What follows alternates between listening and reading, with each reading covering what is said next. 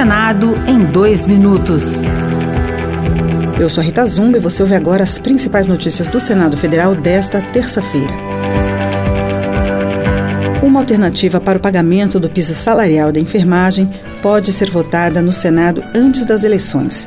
Após reunião com o presidente Rodrigo Pacheco, o relator do Orçamento Geral da União de 2023, senador Marcelo Castro, do MDB do Piauí, anunciou para os próximos dias a votação de um projeto que poderá liberar até 7 bilhões para o pagamento do piso da categoria.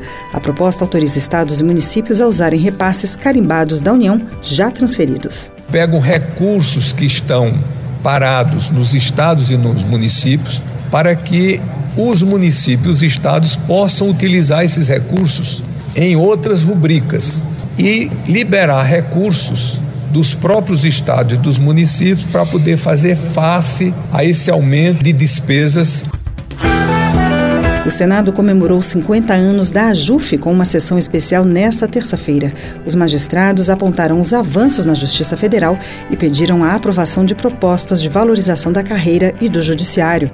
O presidente da AJUF, o juiz Nelson Alves, pediu ao Congresso Nacional a aprovação do projeto que cria o Fundo de Custas da Justiça Federal, que busca dar autonomia orçamentária e sustentabilidade ao Judiciário. Nós arrecadamos três vezes mais do que gastamos. E isso tem que ser retornado diretamente para benefício do jurisdicionado e da nossa Justiça Federal.